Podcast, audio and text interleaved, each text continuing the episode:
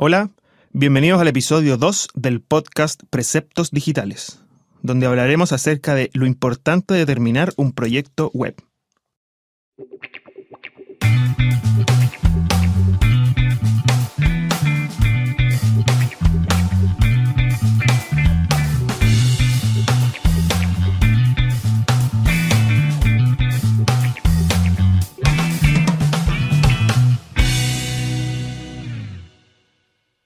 Antes de profundizar en el tema de fondo, voy a hablar acerca de los preceptos. Un precepto, para quienes no tienen claro el concepto, es una norma o un mandamiento, por decirlo así, mirándolo desde el lado religioso. Em, una empresa, por ejemplo, puede tener sus propios preceptos, sus guías a seguir, que todos sus empleados deberían mantenerlas y seguirlas. Eso es un precepto.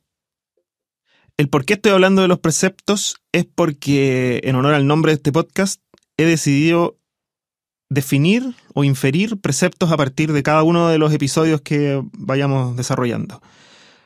Eh, respecto al, episodio 1, que se trataba acerca de cómo diseñar un sitio web, después de todo el tema conversado, eh, puedo definir que el precepto que yo podría extraer de ahí sería analiza y planifica antes de diseñar.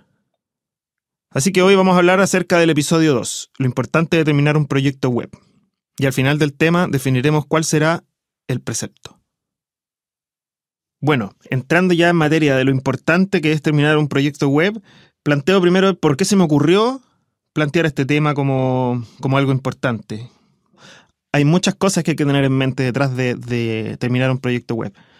El problema principal se da generalmente en personas poco comprometidas o empresas poco comprometidas, más que nada.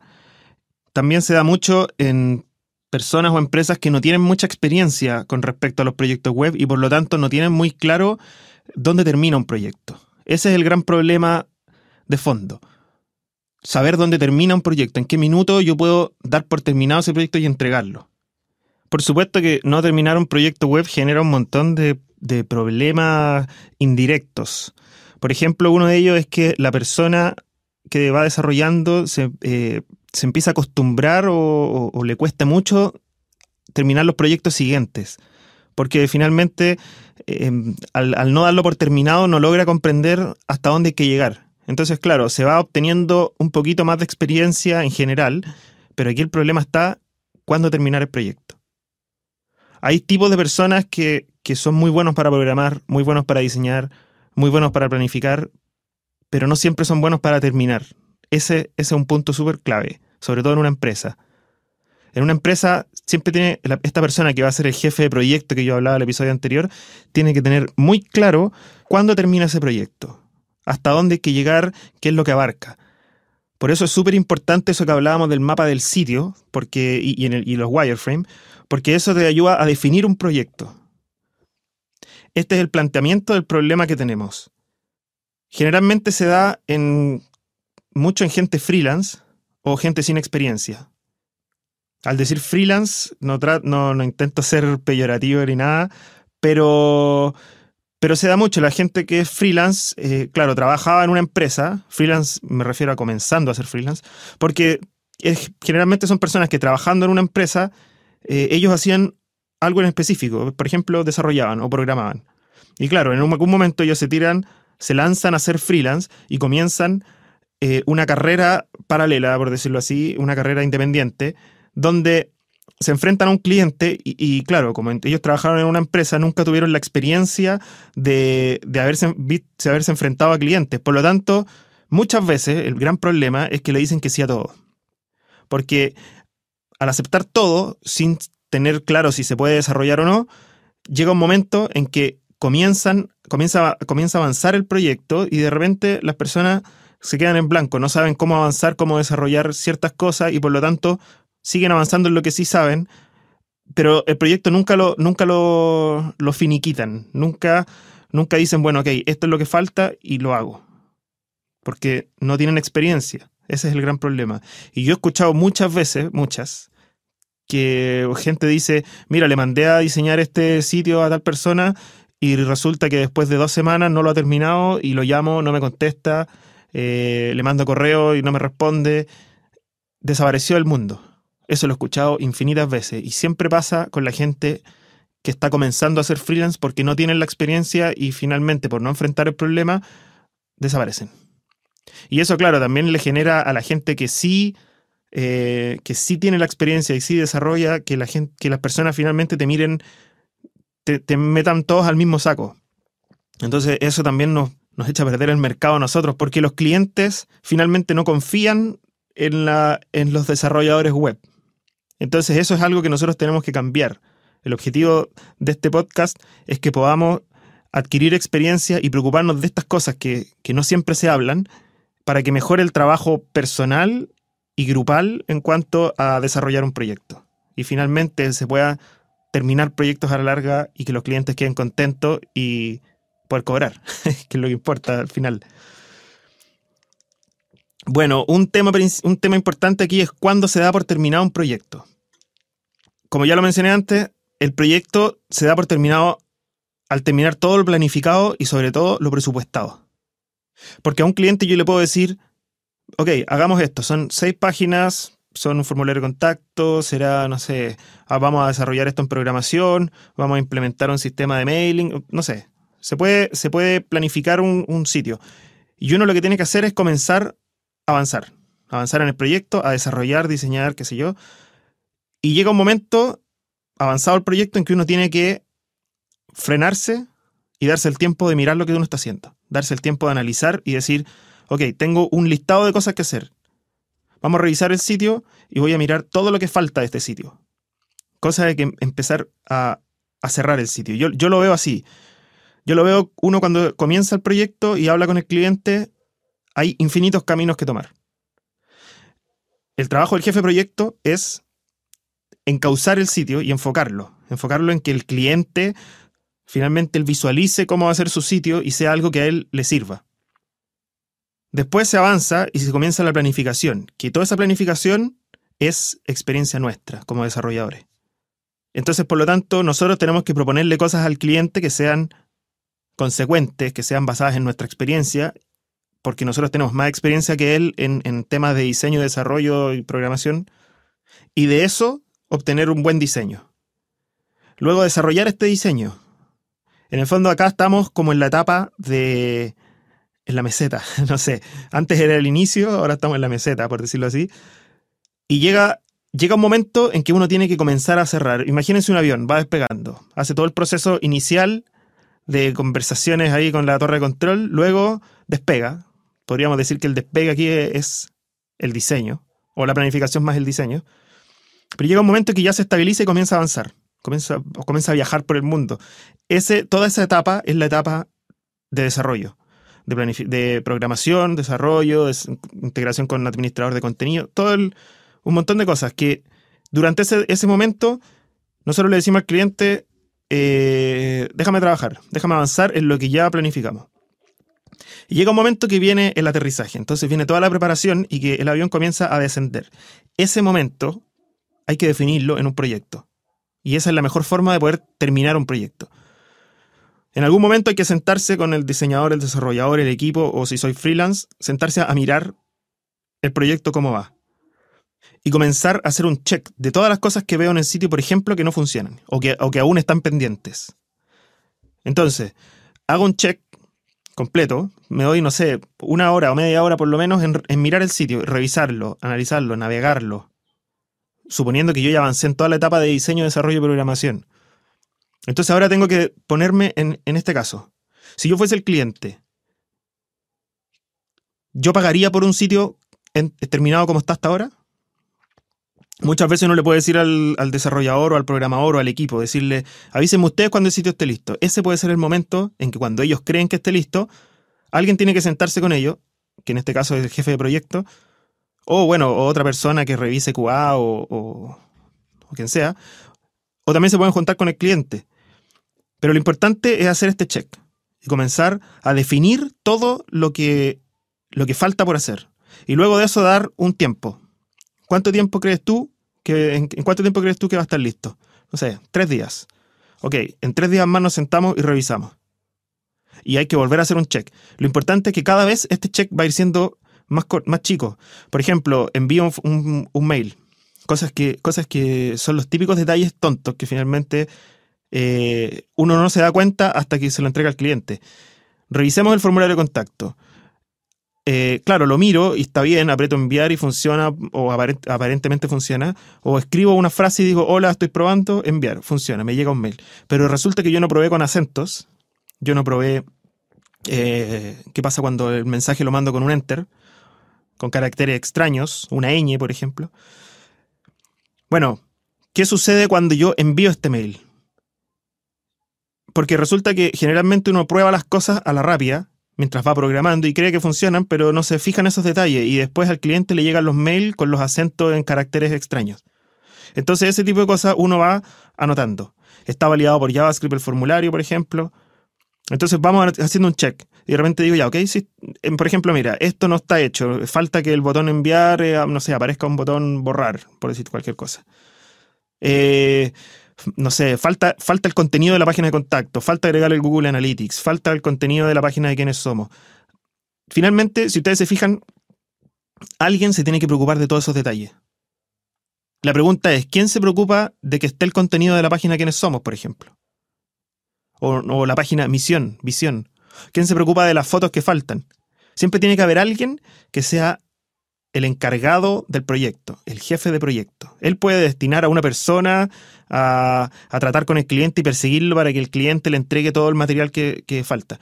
Pero generalmente el programador no se va a preocupar de, que, de todo lo que le falta al proyecto. Generalmente el diseñador tampoco se va a preocupar. Entonces, ¿quién es el encargado? Aquí está la gran pregunta. Insisto, el jefe de proyecto abarca todo.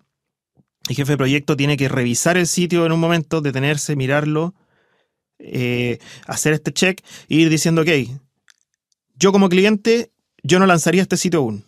Ese, ese hay que ser súper crítico en ese sentido. Yo como cliente no lanzaría el sitio aún porque, por ejemplo, no tiene la página de quienes somos, le falta esto, no sé, tal vez tiene muy pocos productos. Entonces, todo eso hay que ir cerrándolo. Hay que pensar en el avión que empieza a bajar. Llega un momento que el avión va a tocar el suelo y ese tocar el suelo es lanzar el sitio.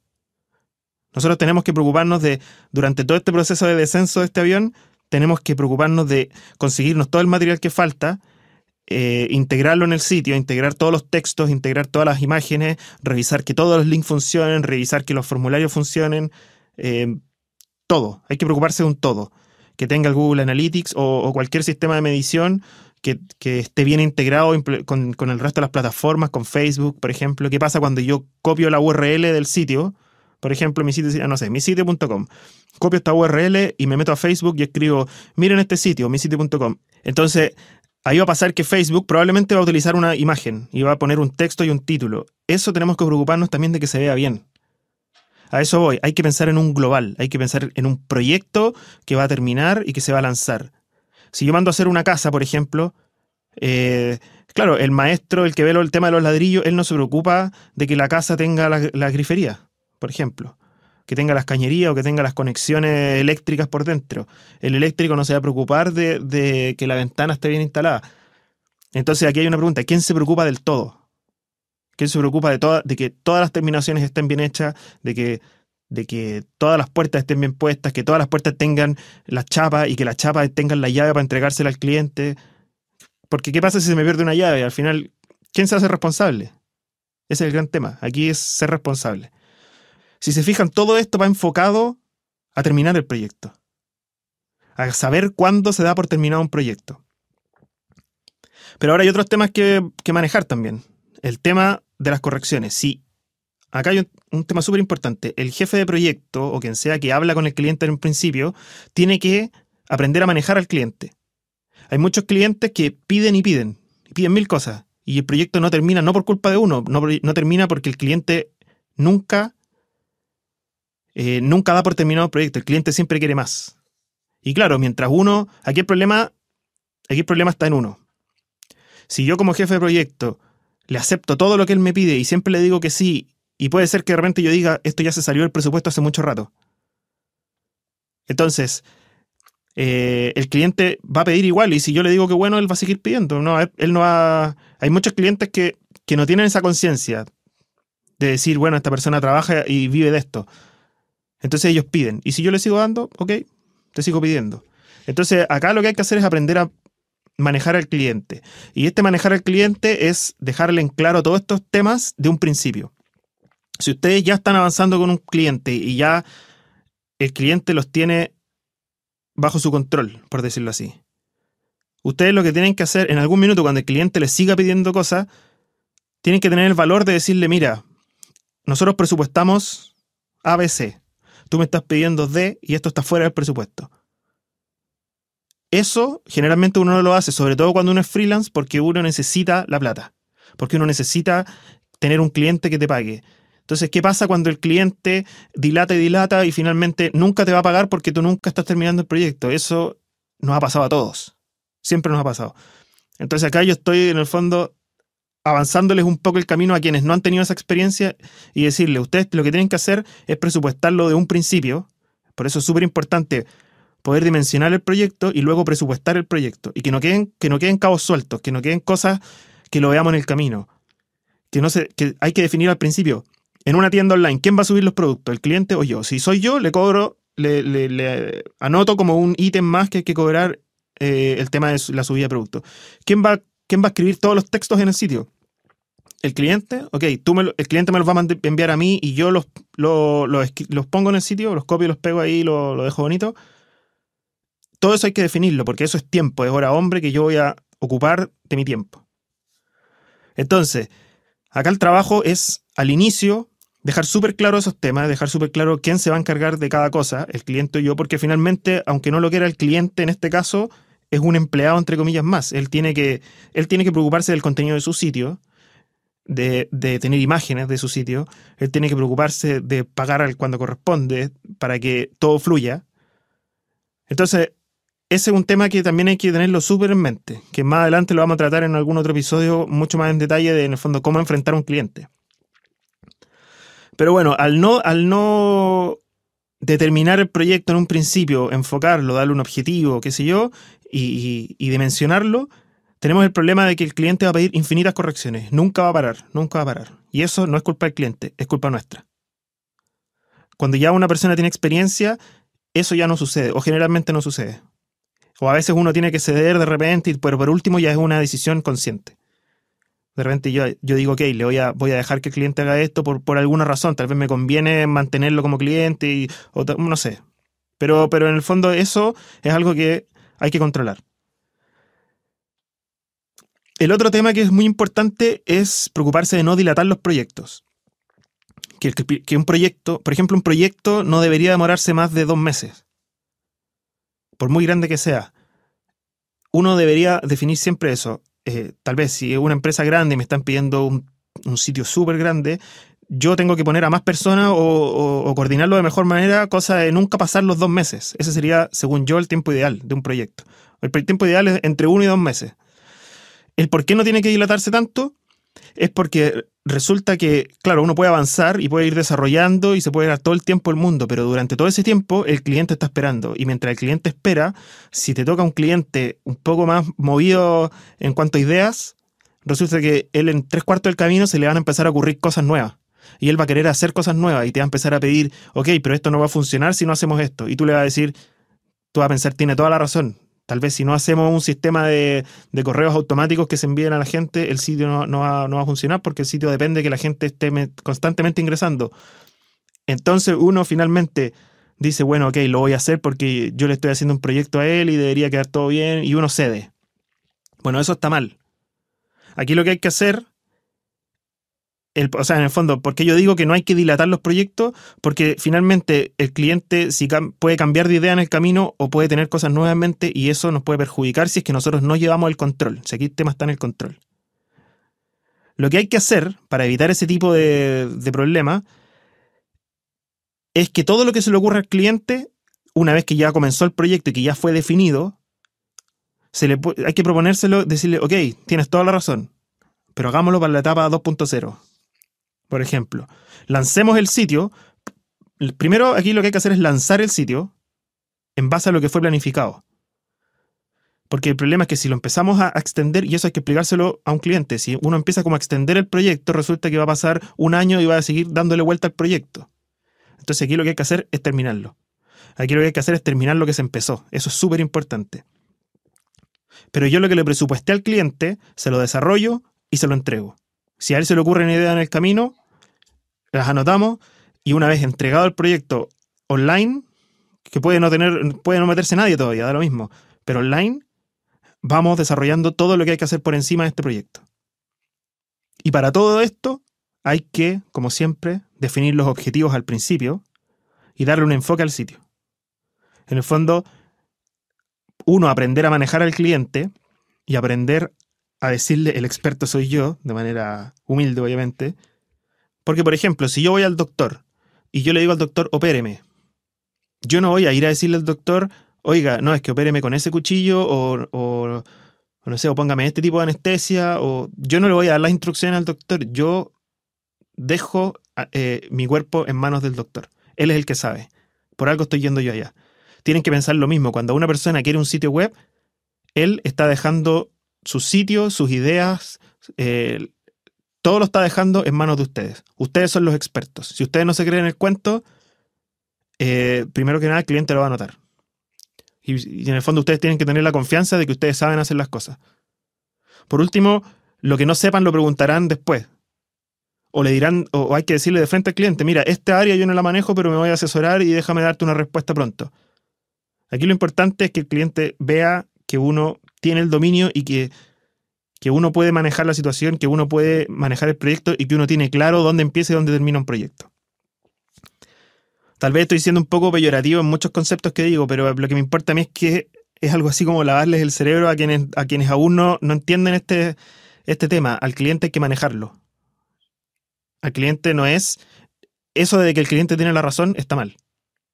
Por algo es el cliente, si no el sitio lo haría él. El que sabe de web somos nosotros. Entonces hay que sacarse eso en mente. Aquí el cliente no tiene la razón. Hay muchas veces que los clientes sí tienen razón en muchas cosas. Eso siempre hay que tomarlo en cuenta. El cliente, el cliente, claro, puede ser diseñador o el cliente, y claro, tal vez no tenga experiencia en web. Pero como yo expliqué en el episodio anterior, el diseño para web es una cosa y el resto de los diseños son otras cosas. Entonces, el, cliente puede tener muchas nociones y muchas buenas ideas y muchas cosas que siempre hay que considerarlas porque en ese sentido, en, el fondo, en lo que, a lo que hay que llegar, él sí tiene la razón, él sí tiene la razón en, en lo que quiere. Muchas veces. Cuando no, estamos nosotros. Y cuando sí tiene la razón, también estamos nosotros para encauzar y contener todas esas ideas y convertirlas en un proyecto que se pueda, que se pueda hacer dentro de nuestras posibilidades. Y por lo tanto, aquí, como punto final, lo que hay que considerar es aprender a limitarse. Uno, limitar los tiempos, limitar el proyecto. Yo no puedo, por ejemplo, tomar ocho proyectos al mismo tiempo. Como yo como jefe de proyecto no puedo tomar ocho proyectos. Yo como diseñador no puedo tomar seis proyectos al mismo tiempo porque finalmente no voy a terminar ninguno. O voy a terminar dilatando cada proyecto y por lo tanto voy a terminar con seis clientes insatisfechos, por ejemplo seis clientes o, incluso seis clientes que se le ocurran ideas en el camino y que cuando ya tenga el diseño hecho se lo presente y a él ya se le ocurrió otra idea. Entonces, aquí lo que hay que hacer es aprender a limitar. Y limitar el proyecto en base al mapa del sitio, en base a lo presupuestado, en base a los wireframes. Y de eso, finalmente, la etapa de desarrollo hay que darle un tiempo. Por ejemplo, dame, si yo sé que me voy a demorar tres semanas, le digo dame un mes porque siempre van a haber cosas entre medio que, pueden generar retraso. Dame un mes, le digo al cliente. Para todo esto que está planificado, que ya está conversado, que ya está presupuestado, dame un mes. Y listo.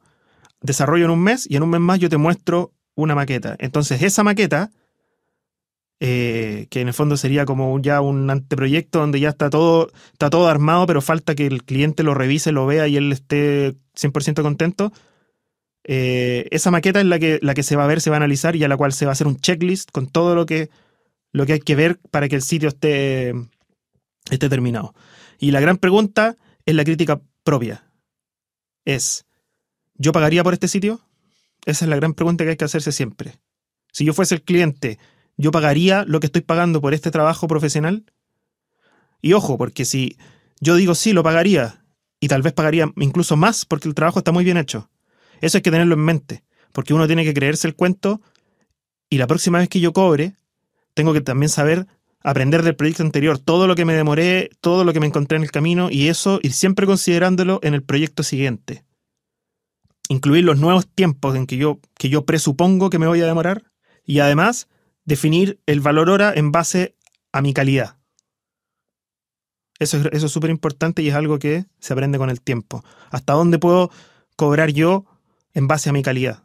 Porque tal vez no es lo mismo un sitio que haga yo o que haga a, un sitio que haga otra empresa o otro freelance. Tal vez ellos tienen menos experiencia y yo finalmente voy a cobrar por mi experiencia. Pero, pero yo sé que yo le puedo entregar al cliente un resultado óptimo. Bueno, y ahora la pregunta aquí es, ¿cuál es el precepto de hoy? Obviamente el precepto es termina tus proyectos. Yo después voy a ir anotando, voy a buscar algún espacio en el sitio para ir anotando el listado de preceptos. Que claro, yo no soy nadie para inventarlo, yo no he inventado nada de esto, yo solamente transmito lo que me da la misma experiencia y transmito lo que, lo que yo sé, lo, o lo que yo escucho y veo y converso con amigos. Eh, transmito lo que, lo que yo sé que puede faltarle a una persona, sobre todo que está comenzando con el tema del freelance. O a una empresa que, que tal vez no tiene mucha experiencia, porque a todos nos, a mí me pasó, yo cuando comencé con mi empresa, todas estas cosas que yo he hablado, Finalmente yo ya las sé porque yo ya las pasé. Porque yo ya me tropecé 10.000 veces, hice muchos proyectos que, que cobré un cuarto de lo que debería haber cobrado, por ejemplo. Entonces uno empieza como cada vez a mejorar y cada vez a aprender detallito por detallito. Entonces yo voy a tomar estos preceptos y los voy a ir anotando como un listado de cosas que hay que tener en mente, por decirlo así. Preceptos que habría que seguir a la hora de, planificar y diseñar y desarrollar un proyecto web. Entonces ya tenemos el precepto anterior, que es analiza y planifica antes de diseñar. Y tenemos el precepto ahora, termina tus proyectos. Así que ya lo saben. Tengan en mente, terminen sus proyectos.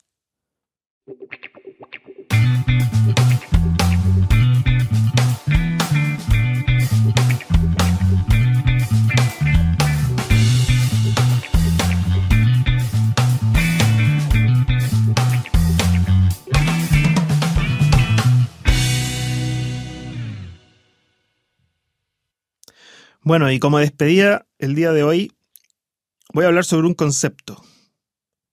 Esta es una nueva sección, por decirlo así, que quiero implementar a partir de ahora. Hoy voy a hablar acerca de la intencionalidad. El hecho de darle intención a las cosas. Por ejemplo, si yo voy a desarrollar un sitio web y quiero poner un banner en la parte superior, ese banner está ahí por algo, porque yo al planificarlo tuve una intención. Si yo, por ejemplo, pongo el menú arriba, el menú al lado izquierdo, el menú abajo, donde, donde sea, lo estoy poniendo ahí porque yo tengo una intención, porque busco un objetivo. Por eso es súper importante al principio del proyecto definir los objetivos. Definir los objetivos y el público y el público objetivo. Por ejemplo, si es un sitio para jóvenes lo que estoy desarrollando, tal vez puedo innovar. Y al momento de innovar es porque tengo una intención detrás. Yo quiero que la persona piense tal cosa. Yo quiero que la persona cuando entre al sitio vea o me tome como un referente innovador, por ejemplo. Pero si es un sitio para, para no sé, ancianos, por ejemplo, yo no voy a, no voy a innovar. no voy a innovar intencionalmente, a eso voy. Aquí lo que hay que tener es una intención. En todo. Esto no es solo aplicable a web, es aplicable a la vida. Todo lo que yo haga tiene que tener una intención. ¿Por qué como lo que como? Por ejemplo. Como tal tipo de comida porque es la que está ahí, porque es la que me dieron, no sé. Uno no debería ser así, uno debería, bueno, esa es mi forma de pensar, uno debería tener una intención. Uno debería hacer las cosas con un objetivo final. Así uno siempre avanza. El problema es cuando uno empieza a hacer las cosas sin intención. Volviendo al tema del sitio web. Si voy a hacer un sitio y digo, bueno, voy a poner el banner porque todos los otros sitios tienen banner, eso no es una intención. A menos que sea la intención de copiar. Pero, ¿por qué yo hago lo que hago? ¿Por qué ocupo esta tipografía? ¿Por qué los links son de este color? ¿Por qué eh, el sitio mide este ancho? ¿Por qué en la página de contacto, el link de la página de contacto está en tal parte y no acá? No allá, no sé. ¿Por qué, eh, no sé, eh, por qué todo? Hay que preguntarse por qué. Cada elemento que tenga un sitio tiene que tener una intencionalidad. Tiene que estar puesto ahí por algún objetivo que se persiga que haya sido definido al principio del proyecto. Eso, insisto, es en los proyectos, sean web o no, y es en la vida. Porque si uno hace las cosas sin intención, en el fondo no está haciendo cosas. No está haciendo, no está persiguiendo ningún objetivo, no está haciendo nada concreto, sino que está nomás. Bueno, espero que esta, este concepto les, les sirva o, o, quien lo quiera tomar lo tome, pero creo que es algo que es súper importante que hay que tener en mente siempre y no olvidarlo, darle intención a las cosas. Bueno, y con eso terminamos el episodio de hoy. Lo importante es terminar un proyecto web. Bueno, y muchas gracias por seguir el podcast y por supuesto que los dejo a todos invitados a seguirnos en Twitter, arroba preceptdigitales, en Facebook y bueno, a ingresar al sitio preceptosdigitales.com, que más adelante se vienen algunas novedades que ya estoy planificando. Chao, un abrazo, que estén bien.